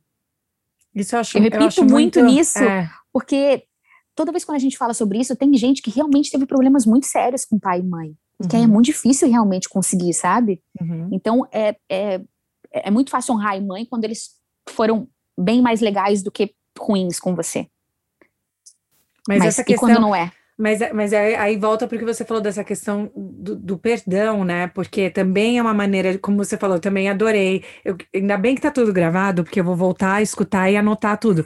Mas assim, largar as bolsas que você estava falando, sabe? Exato. Eu acho, eu acho, que são, são esses processos de, de se libertar e uhum. de sentir que você tem autonomia né? E o conhecimento próprio de poder tomar essa decisão de forma uhum. consciente, não que alguma Exato. coisa foi imposta. Exato. Então, esse, é você ter autogestão da sua própria é, vida. Da sua própria Mas para você ter autonomia, autogestão, você precisa se autoconhecer. Hum. Mas aí como é que eu me conheço, Fê? Eu não tenho ferramenta nenhuma, eu não posso fazer um mapa, eu não posso ir lá, eu não posso fazer terapia. Como é que eu faço isso na minha vida? Cara, se você puder, se eu fizesse um, um investimento simples, para quem acredita, obviamente, eu acredito para Dedel, faça seu mapa astral no mapa. Por exemplo, um pressionário da vida. Ele é um preço bem mais acessível do que um outro mapa. Só para você entender quais são as suas características, para que você olhe para aquela que você acha que não são muito legais, não gosto muito de falar legal ou não, porque, né, às vezes ela te funciona para alguma coisa. Sim. É, mas aquelas que são desconfortáveis, que você não gosta de sentir, tipo, eu não gosto quando eu fico assim, eu sou desse jeito, mas eu não gosto disso. Características desconfortáveis, faz uma listinha delas e vai tentando entender o que te causa para ficar desconfortável. Porque também, assim, hum. assim, ah, eu não, eu não quero nunca mais ficar chateada quando alguém me decepcionar. Não. Ué, então pera, às vezes pode acontecer. O que, que, a gente, o que, que a gente pode mudar nisso? É aceitar que as pessoas vão te decepcionar, porque aí hum. você já não vai hum. mais ficar chateada. Ao invés de não querer ficar chateada, não, eu quero ficar feliz. Não, às vezes não dá para ficar feliz, mas às vezes dá para aceitar que, pô, a pessoa também não, ué, não fez, e aí? Ah, mas deveria ter feito, mas não fez. Chega uma hora que você, sabe? Aí o que, que você tem que fazer? Aceitar. E aí, quando você aceita, lembra lá da vibração, 350 Hz. Não, agora vai ficar sempre. Quando você pega uma, uma, uma frequência de raiva, de qualquer outra coisa, é na casa abaixo do 100. Então, você pensa, você está vibrando com ondas baixas e aquilo te deixa parando para pensar, se você sente isso, quando você está com raiva, quando você está irritado, quando você está chateado, você consegue ficar leve e, sei lá, viver uma vida? Não, você fica o quê? Você fica vibrando baixo, você fica de uhum. mau humor, você responde às pessoas, você está numa uma, você está emitindo ondas uhum. que, são, que são baixas, que vibram baixo. Já quando você está mais leve, mais feliz, você está mais animado, você vibra mais alto. Uhum. Então é sempre buscar o lugar que você está vibrando baixo que normalmente é algum sentimento desconfortável que está te deixando assim, frustração, raiva, preguiça, medo, é, sei lá, desejo de vingança, muita tristeza. O que, que é aquilo? Procura qual é o cerne, o que está te deixando assim, vai lá na questão. Vê se você consegue desvendar. Eu sempre faço o exercício do porquê. Mas por hum. que, que eu fiquei puta com fulano? Ah, porque fulano fez aqui. Mas por quê? Mas por quê? Mas por quê? Mas por quê? Aí quando eu vou lá, encontro quem? Meu ego Vem do lindão querendo me criar problema. Porque, olha, Gabriela, depois que entendi que meu ego está ali para criar os meus probleminhas, é nisso que eu acredito, foi isso que eu entendi, eu lido bem com ele assim. Eu penso, ah, não vai criar problema aqui não.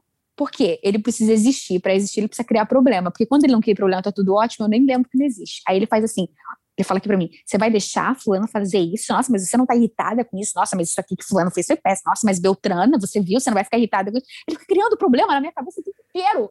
Porque ele quer criar problema. Porque ele quer existir. Eu falo, para de criar problema, menino. Eu aceito, eu aceito que fulano não foi legal. Eu aceito que Beltrana foi... Aceita.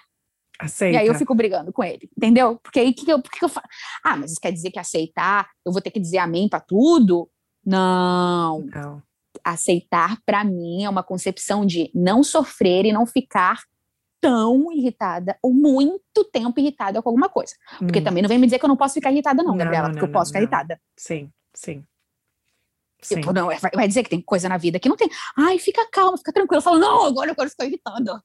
E eu aceito a minha irritação. E aí, um outro exercício que eu aprendi, Gabi, esse é sensacional. Ó, tudo que eu tô falando é de grátis.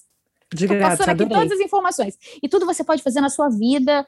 É, esse, para mim, é o mais sensacional. Eu aprendi num livro chamado O Maior Segredo, que é da mesma autora de O Segredo, mas numa pegada completamente diferente. Ah, eu não Recomendo sabia. muito a leitura desse livro. Ela reúne é, depoimentos, frases, trechos de grandes mestres que ela acompanha, grandes pensadores. E aí tem pessoas super famosas, outras menos famosas, mas enfim, ela pega o que ela acha de melhor para determinados assuntos com a fala daquelas pessoas, e aí você vai dentro, é um livro prático de ler. Ela fala, ela fala, fulano disse isso, tem a frase de fulano.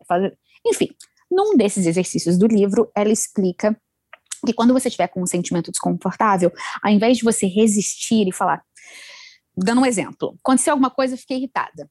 Ao invés de eu ficar, ai, eu não quero ficar irritada com isso, nossa, que é uma besteira, eu não vou ficar irritada, não querendo ficar resistindo à irritação, eu simplesmente entendo que, ok, eu estou irritada com aquilo, acolho a minha irritação, falo, hum. ok, eu estou irritada, eu aceito que eu estou irritada. Essa irritação está me trazendo alguma mensagem. Obrigada, irritação, por estar aqui. Eu te amo e eu sei que você é um fluxo de energia no meu corpo e que você vai passar, porque ninguém fica irritado para sempre. Hum. E aí eu dou esse comando energético para que esse fluxo de irritação, sabe, se vá de mim, que ele flua sobre mim. Porque se eu fico não querendo sentir, é, sentir aquilo, aquilo resiste. Hum. Que aí você vem para Jung, que diz: tudo que você resiste, persiste. Que é quase que negócio, quanto mais eu rezo, mais a assombração me aparece. Você não quer que alguma coisa aconteça, aquela coisa vai lá e acontece. Você não quer ficar daquele jeito, você vai lá e fica, porque você não quer ficar. Toda uhum. vez que você diz um não para alguma coisa, que você entra num lugar de negatividade, você está resistindo. E aí fica mais difícil daquilo passar, daquilo fluir energeticamente por você. Uhum. Então, até quando vem a ansiedade, antigamente eu não queria ficar ansiosa. Ficar ansiosa era um pé no saco. Hoje em dia eu falo, sim, eu estou ansiosa, Aí eu tiro um minutinho. Menina, eu já fiz isso num banheiro. Eu entrei, tava no, no meio do almoço, comecei a ficar ansiosa. Falei, que coisa estranha. Eu fui pro banheiro, me abracei e falei, eu aceito a sua ansiedade, ansiedade. Eu ainda não entendi o que ela quer me dizer, mas eu aceito. E eu sei que é um fluxo de ansiedade. Eu permito que esse fluxo de ansiedade flua sobre mim. Obrigada, ansiedade, por estar aqui. Eu não resisto. Flua. E já já eu vou entender porque eu tô sentindo isso. Fiz três respirações, voltei e melhorei. Talvez você vá fazer isso uma vez, duas vezes e não vai conseguir, ou não vai sentir uma melhora, depende também do tamanho do buraco que está aí dentro, uhum, mas é uhum. é um ato de você começar a entender e dar comando para o seu corpo e ensinar você mesmo que você pode fazer isso. Uhum. Que tá tudo bem sentir todos os sentimentos, os desconfortáveis e os confortáveis. Uhum. Contanto que você não se apegue a eles. Hum. Até porque essa alegria que você está sentindo, ela também vai passar assim como a raiva vai passar.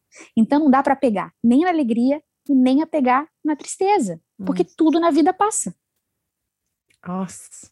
Não, e eu estava é, pensando como isso, e como isso é tão importante no momento que a gente vive agora, uhum. porque a pandemia, né? Eu estava até falando hoje mais cedo, acho que a gente vai ficar nesse estilo de vida por um tempo ainda. Ela não vai não vai acabar daqui um mês, não vai acabar, né? A gente ainda vai ficar nesse negócio de máscara. Fora depois ainda essa rebordosa toda que vai Exatamente. vir, economia, enfim. Tudo isso. Então, é, a gente ainda está num período de exposição ao trauma, né? Num período uhum. de que tem muita coisa acontecendo e tal. A gente ainda não está, né? É, se recompondo ou recuperando. Uhum. Mas o que você está propondo aqui, que eu acho muito importante, é que a gente tem que tentar fazer isso no nosso dia a dia né? Tentar essa recomposição, essa tentar não, né? Porque vai, vai baixando, vai baixando, vai baixando. A gente tem que tentar exatamente levar a nossa energia, entrar em contato com a gente. Entrar em contato com a natureza é uma coisa que leva muito a sua energia. Se você estiver se sentindo mal com alguma coisa, tenta emanar essa energia da aceitação e ir trabalhando isso dentro de você. Eu sei, gente, que não é um botão, você não aperta um botão no coração e fala, vibre aceitação, 350 Hz, tá lindo! Eu sei que não é isso. Para mim também no começo foi super difícil, mas cada dia eu fui tentando mudar o meu mindset, a maneira que eu pensava, porque hum vai chegar um momento em que você não vai ter que falar aceite essa situação. Automaticamente você já vai ter mudado o padrão e você já hum. não vai ficar hum. desconfortável com aquilo. Então você não vai ter nem que ter o trabalho de aceitar, porque aquilo já não vai te abalar mais. E provavelmente na sua vida você já viveu coisas que você fala: nossa, isso me deixava pé da vida. Hoje em dia isso não me incomoda. Como foi essa sua transição? Através de quê? Se você trans, fez essa, essa transição e conseguiu esse lugar que você está hoje, você consegue com outras coisas que é aquilo que falam sobre o hábito. Quando a gente tem um hábito, a gente consegue ir trazendo os outros. Então, toda vez que você achar que você não vai conseguir determinada coisa, ai, Fê, para mim ler não dá, tem audiobook. Hum. Ai, Fê, eu não consigo meditar. Tudo bem, eu entendo, é difícil, mas então senta cinco minutos na beira da cama, no lugar onde você se sentir confortável e preste só atenção na sua respiração. Hum. Isso também é meditar. É estar aqui presente no agora. É, ah, eu não consigo meditar. Então, na hora de lavar a louça, Bota um, hum. um vídeo da Monja Coen, tá no trânsito, no carro, é, ouve alguém que você goste, indica tipo o Leandro Carnal, tipo Monja aqui. Coen, a gente. a Max Tovar, que tem conteúdos incríveis também no Instagram. Aproveita esses tempos em que você tá. Minha irmã, por exemplo, ela adora é, cozinhar vendo coisas no celular. E aí você pode ver a novela ou você pode estar vendo um, um, vídeo. Você não precisa fazer que nem só eu. Tenho uma época na minha vida que eu só assisti essas coisas, porque eu, eu fico muito obcecada. Eu acho que a vida vai mudando tanto, que vai me dando um, um prazer. Eu, estuda, eu escutava, eu ia para São Paulo, eu escutava a Monja Coen da porta da casa do Rio até a porta de São Paulo. Ela era minha grandíssima companheira. E o que eu aprendi nas minhas viagens com ela, eu simplesmente botava hum. as palestras de uma, duas horas e eu ficava lá só ouvindo. E eu aprendi muita, muita coisa do que eu estou passando para você, eu aprendi lá, muita coisa hum. eu aprendi com a Max, enfim. Tem muito conteúdo gratuito que você pode fazer em momentos da sua vida em que você às vezes está, sei lá, fazendo qualquer outra coisa, que você pode estar no Instagram, que você pode estar fazendo nada, e que você poderia estar se alimentando. Então é, é mais uma escolha. E isso é autoconhecimento. É hum. você pegar essas informações e colocar na sua vida em prática. Que é uma outra coisa que a Monja Coen fala e que eu amo. Ela, mas não adianta nada, é só escutar e não praticar. Ah. Que foi o que eu fiz a vida inteira. Eu lia livro de autoajuda, achava lindos livros, mas na hora de botar na vida. Aí, menina, quando eu comecei a botar na vida, eu falei: e não é que esse barato funciona? Não é à toa que esses trem vende milhão? Gabriela, funciona, Gabriela. Eu sou a prova, eu, uma doida que nunca meditou na vida. Eu sou um pincher alucinado, gente. Eu sou a prova viva que o autoconhecimento é muito legal e dá muito certo. Você, ah, porque agora tá no autoconhecimento, aí só medita, só acende incenso, só anda de roupa branca, só anda com essa mãozinha do, do mudra. Pode ser? Pode. pode. Quem quiser ficar nesse mood, sim. você pode estar que nem eu, dando essa entrevista para você com a camiseta do Mickey. É, entendeu? Tá maravilhosa. E tá tudo certo. E, por exemplo, muito do que a gente conversou aqui agora, eu fiz uma, um notes no, no meu celular enquanto eu treinava eu, hum. Outra dica babado de grátis, quer dizer, não tão de grátis, porque. Ah, mas semi de grátis, porque pode ter no YouTube também. É solfejo. Hum. Eu escuto solfejos. Ai, cadê? É porque eu precisava da descrição exatamente do que é solfejo, mas eu vou googando aqui para você e te conto. Eu escuto solfejos, que tem uma playlist maravilhosa no Spotify, no Spotify. e que ele tem, é, ele tem várias. Depois eu até disponibilizo para você passar. Sim. A gente coloca Ele tem várias é, é, sequências de solfejo, solfejo, são seis poderosas frequências que aumentam a sua vibração.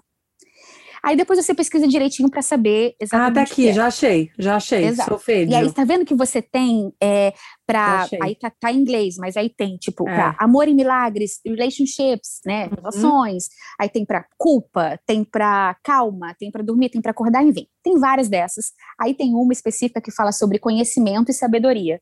Eu uhum. coloquei ela no meu ouvido, comecei a fazer a esteira e dei um comando pro universo. Ih, gente, Fernanda tá muito doida. Eu tô, claro que eu tô, vou me comunicar com quem, de onde eu vim. Você acredita que você chama de Deus, você chama de.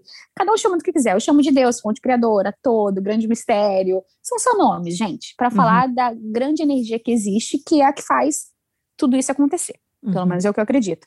Eu dou um comando para receber dessa, dessa energia é, coisas que eu possa falar e que acrescentem na vida das pessoas e que eu consiga levar uma mensagem boa. E aí eu escuto um solfejo de sabedoria e conhecimento. Porque Gente, eu abro um canal de vibração e você pode fazer isso na sua vida antes de uma reunião. Você Sim, pode fazer isso para ter uma conversa aula. com alguém. Para mim isso daqui seria Exato. perfeito. E essas são músicas que duram cinco minutinhos. Se você ficar sentada cinco minutinhos com fone de ouvido, é, vibrando nesse lugar, você já está fazendo um bem incrível para você. Ah, hum. Fê, mas só escutar solfejo, sentar na beira da cama, meditar e respirar vai curar grandes problemas da minha vida? Eu não sei, porque eu não sei quais são os grandes problemas da sua vida, mas eu te peço que se você tem grandes problemas, procure a ajuda de um profissional. Uhum. Isso é a coisa mais importante. E tudo isso que eu estou te falando, você pode ir acrescentando à sua rotina. Ou vai fazendo como você pode, com o tempo que você tem e com a grana que você tem. Porque a gente sabe que não é todo mundo que tem acesso a tudo. Uhum. Então a gente tem que abrir muito leque, principalmente eu que estou num lugar falando com muita gente. Sim. Então faça o que você possa, mas procure ajuda se você estiver passando por um momento desconfortável, emocional muito grande. A gente precisa bater na tecla, Gabi, de que saúde mental é muito importante, tanto uhum. quanto a sua saúde física.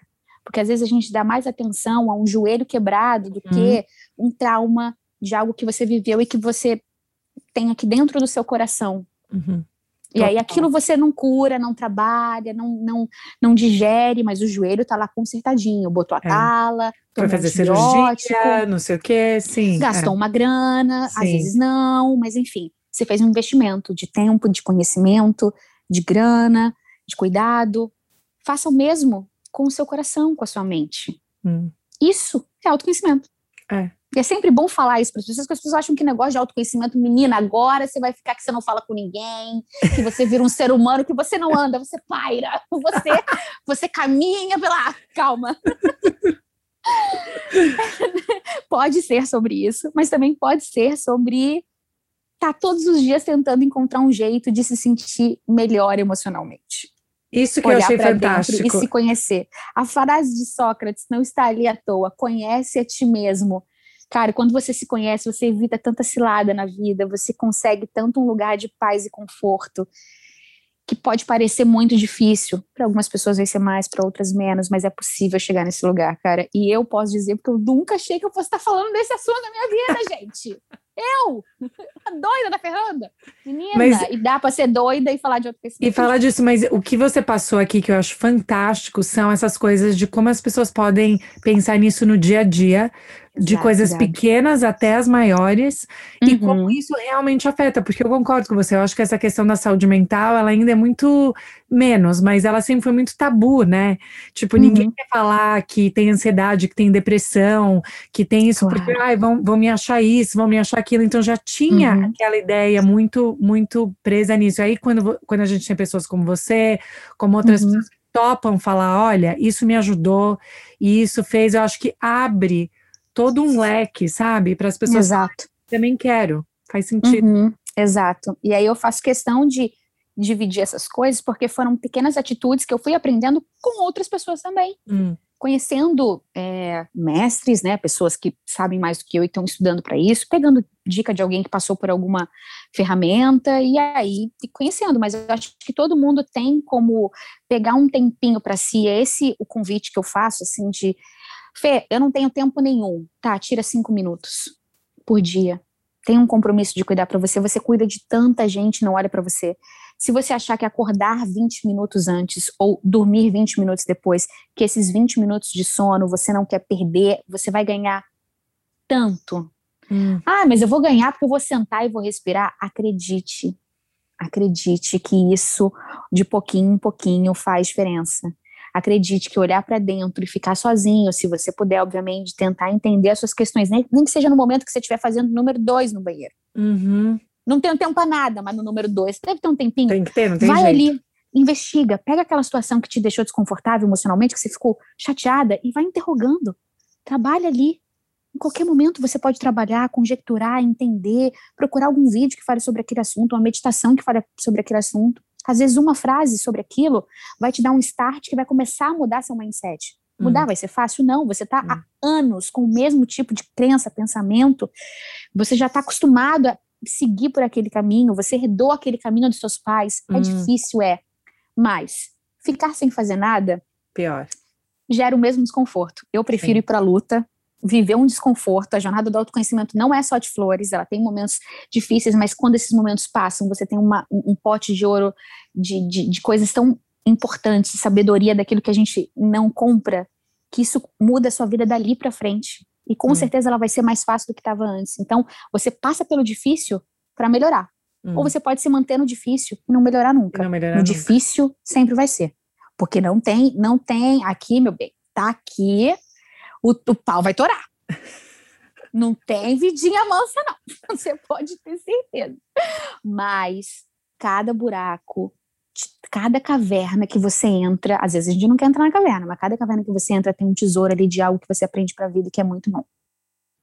Amei. E que vai te livrar de outras coisas. Então, assim, não tenha medo de olhar para dentro e encontrar coisa ruim, porque é um quartinho da bagunça. Tu abre a porta e fala: Eu não vou conseguir arrumar isso nunca na minha vida. Vai fazendo mini faxinas, minha linda. É. Escolhe primeiro o que, que você quer e vai tirando. Vai indo devagar, não se cobre, não queira. Cada um vai no seu processo. Eu tenho um processo com mais tempo, com alguns privilégios. Você pode ter um outro diferente, mas é só a gente indo, é só a gente não achar que eu acho que é a grande cagada de tudo, e desculpa falar palavrão, Gabi, mas é, é durante muito tempo eu achei que a vida era algo que era para ser desconfortável, sempre, hum. sabe? Assim, que tipo, ah, se é desconfortável porque eu tenho que passar por isso mesmo, tem que doer, tem que sofrer. Até tem, mas eu não preciso ficar no sofrimento. Hum.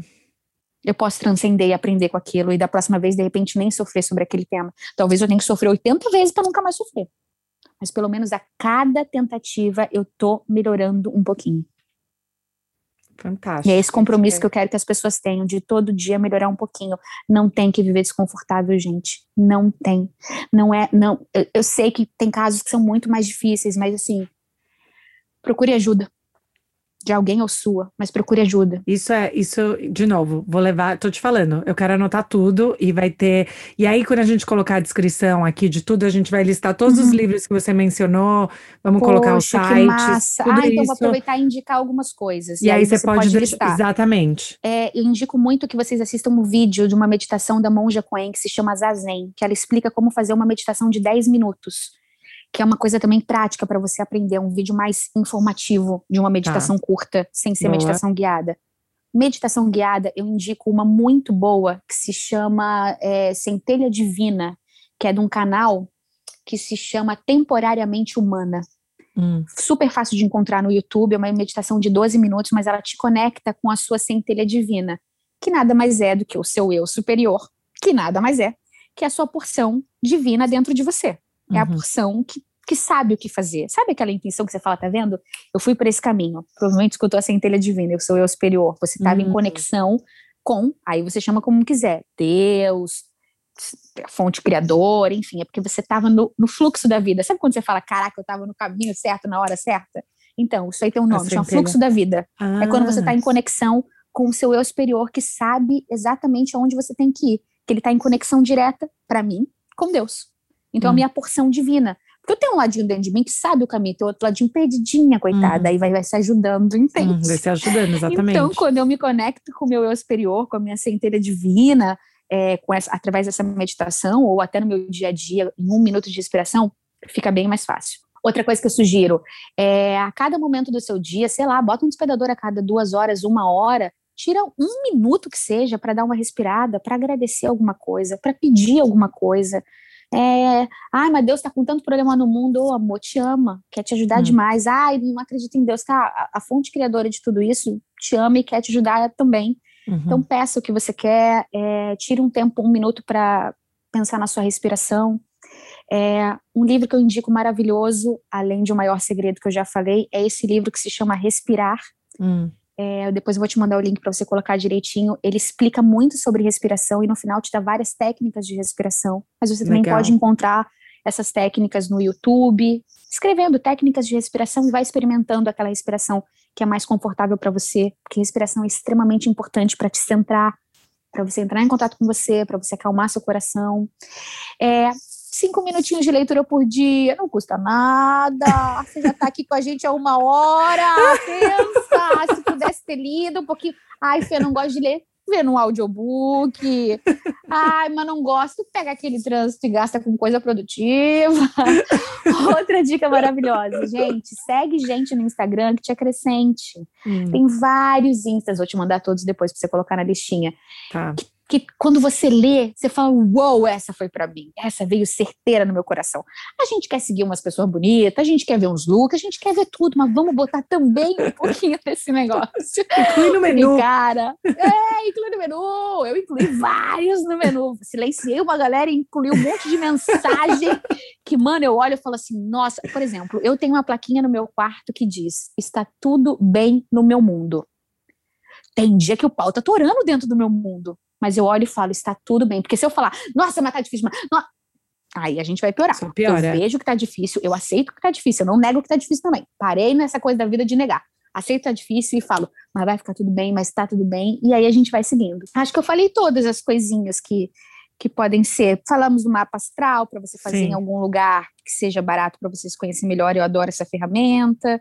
Aquela ferramenta de, de acolher o seu, o seu sentimento, mudar os hábitos, ir Adorei. indo aos pouquinhos. É, entrar em contato com a sua criança interior, interior, procurem vídeos, pessoas que falem sobre isso, porque as mensagens são bem importantes e pode te ajudar muito, porque lembrando, seus BOs de agora, eles também carregam os BOs lá de uma infância, tá? Eu Carrega lá de carrega de lá de, da hora que você estava dentro da barriga de mamãe, porque parece que não, mas a gente estava recebendo muita informação ali.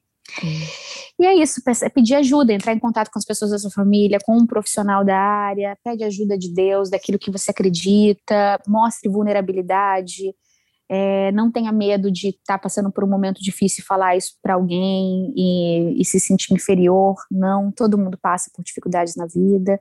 Acredite em você, se elogie. Às vezes, Hum. nesses, nesses momentos do dia, bota o despertador para cada uma hora e quando pintar, um você escreve assim, se elogia. Aí você para 30 segundos e fica, nossa, porque eu sou isso, porque eu sou aquilo, porque eu sou aquilo. Sabe? Aí no outro, você vai tirar um minuto só para fazer a respiração. Aí daqui uma hora você vai tirar um minuto, gente, um minuto. Quem tem um minutinho é o tempo que você foi no banheiro, você tá fazendo um xixi, você tá aqui, ó. É, esse, o lance da respiração. respiração é poderosíssimo. Total. É, porque tudo isso você tá entrando em contato com você. Quando você Uhum. está respirando, você está prestando atenção no seu corpo. Quando você está entrando em contato com Deus, você também está entrando em contato com você. É. É, e desmistificar um pouco dessa, desse lance de que entrar em, em contato com a sua espiritualidade, ter uma conexão espiritual, é algo que seja relacionado a alguma religião. Você Hum. pode ter a sua religião e tudo que eu estou falando aqui independe daquilo que você acredita. É sobre você com você mesmo, entrando em contato com aquilo que você acredita. Hum. Porque aquilo que você acredita não está fora de você. Deus não está fora de mim, ele está dentro de mim. E quando eu entendi isso, fez uma diferença muito grande. que Eu Hum. comecei a olhar para dentro e chegar em Deus através do meu coração Uhum. e não como algo que está fora de mim. Tá fora. Você pode fazer isso fora da igreja ou dentro da igreja. Eu vou pra sua igreja, a igreja que eu quero ir, da Fernanda. Fê, a eu minha uma amei mistura isso. de física quântica com um negócio Não, mas, de. mas eu acho que é é, muito legal, porque, porque eu acho que o que você, de novo, o que você traz é algo que também é, é uma mensagem também que as pessoas conseguem entender, né? Que você consegue ser parte, que não exclui. Porque às vezes Isso. eu acho que se você exclui pessoas na prática, aí que eu acho que também hum, né? Não, precisa acreditar nisso, precisa fazer isso, precisa. Você fala, não, cada um tem seu ritmo, mas é aquela questão de não parar de tentar estar naquele processo de se autoconhecer, de ficar Isso. naquilo, de ser tudo bem, né? é, entenda que em um momento da sua vida você precisa despertar. Tem muito falado sobre isso, né? Despertar da consciência. Para mim, o meu despertar aconteceu quando eu comecei a olhar para mim, para os meus problemas, para minha vida e, e começar a arrumar aquilo, e me organizar e tentar a todos os dias buscar paz, que também é outra coisa, tá? Que eu tinha uma sensação de que eu tinha que ser feliz. Então eu buscava estar sempre alegre. E aí Hum. parecia que se eu não estava alegre, não estava bom. Eu falei, mas por que, que eu tenho que estar alegre? Não, não sei se eu quero alegria, eu acho que eu quero uma outra coisa. Eu comecei a experimentar a paz. Mano, a paz. A paz não é alegre, não é triste, a paz não é alegre. até- Eu posso estar com raiva e em paz. Como é que pode essa mistura do. Brasil com o Egito? Pode. Porque às vezes eu tô, tá tudo bem, mas eu sinto uma raivinha, eu acolho ela, porque tem que sentir também a raiva, e boto ela ali para trabalhar e continuo em paz. Eu, eu já passei por momentos tristes, bem tristes, que eu estava triste, e já passei por momentos bem tristes em que eu estava em paz. Hum, porque eu estava aceitando que estava tudo bem estar triste, que eu ia ficar triste, que uma hora aquilo ia passar. Então, isso eu, eu entendi como passar por dificuldade de alguma maneira em paz, aceitando que a dificuldade está ali, não lutando contra a dificuldade, eu não quero sentir, eu, eu, eu aceito que ela existe e eu vou tentar mudar aquilo, mas sem sofrer tanto, porque sofrer sofre, mas não precisa sofrer tanto. Às vezes É. eu sofria muito, porque eu ficava agarrada no sofrimento, não permitia que o meu fluxo de tristeza saísse. Eu ficava ali. Aí quando eu comecei a aceitar, meio que foi dando. São umas coisinhas que funcionam, cara. Se você praticar na vida, coloca num papelzinho isso que eu te falei mesmo, que, que a Gabi vai disponibilizar para vocês, printa isso na tela. Tudo isso que eu tô falando são coisas que eu tenho feito no meu dia a dia, mas que eu fui colocando, incorporando nesses dois, três anos que eu tô fazendo isso. E minha vida melhorou pra dedéu Uhum. é, de desconforto emocional, tá? Então, eu acho que dá, cara. Às vezes é difícil, mas dá. Não podia- você não. Não podia ter um final melhor pra isso, mas dá. É, Esse é o mas dá. Não, mas de verdade, eu fico tão feliz que você topou essa conversa. Você Eu deu fico, muito mais Gabi. tempo do que é, e eu já tô super feliz e fico honrada. Meu de Deus, vai ter que dividir em três. Não, mas tá fantástico. Mas vamos eu acho aproveitar que- porque ficou ótimo. Mas ó, as Eu, pessoas às vezes, sou um pouco repetitiva. Não, mas é mas porque às vezes a gente tem que escutar uma mesma mensagem várias, várias vezes, porque às vezes a eu ficha só cai, né? Mas tudo que eu falei aqui foi de muito coração e eu pedi de verdade para ser é, um canal em que eu pudesse falar coisas que eu ouvi e que me Uhum. transformaram, que eu pudesse jogar isso de volta, sabe? Porque acho que isso é a nossa mensagem. E o meu primeiro despertar de consciência na vida foi estudando Cabala, que sempre falou muito sobre compartilhar. Hum. Então é o que eu estou fazendo aqui, compartilhando as coisas é, de vários jeitos, de vários tem. preços e de várias possibilidades. é menu. De vários minutos, você pode fazer um minuto por dia, você pode fazer 30, você pode fazer uma hora, você pode Uhum. fazer o que está disponível, você pode fazer a de graça, você pode fazer a que paga. O que não pode é ficar aí, amor, É não nessa fazer. vida.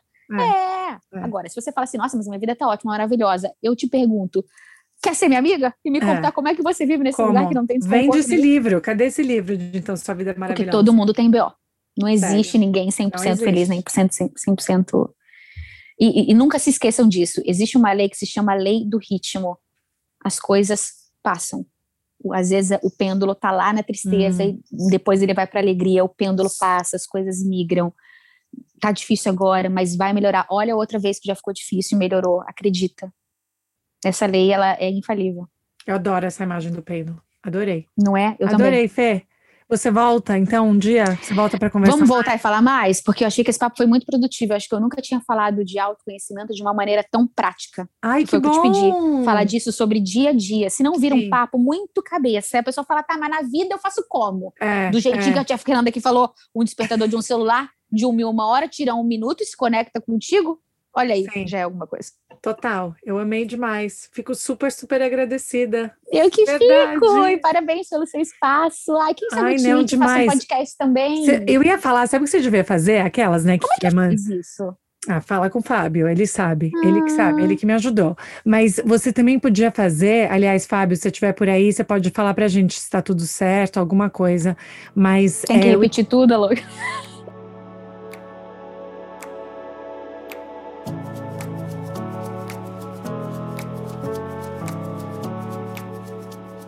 Essa foi minha conversa com a Fê Souza, gente. Gostaram?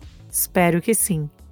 Todas as dicas que a Fê compartilhou estão listadas na descrição do nosso episódio, tá? Então dá uma olhada lá, tem link, é, tem link para a página dela, tem link para livros na Amazon, que ela também recomendou. Tem vários links legais para vocês irem lá e darem uma olhada.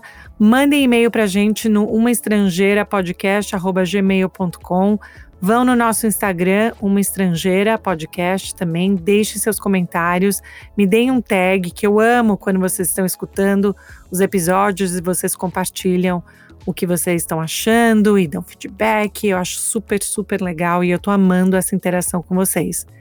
A Fernanda foi fantástica, realmente espero que vocês tenham amado o tanto que eu amei. E eu vou falar para vocês uma coisa, real. Várias coisas que ela recomendou eu comecei a fazer após a nossa entrevista e eu já quero dizer, já quero dar um spoiler aqui para vocês que faz muita diferença. Então eu fiquei super grata com as dicas da Fê. Até semana que vem, gente. Um beijo, obrigada.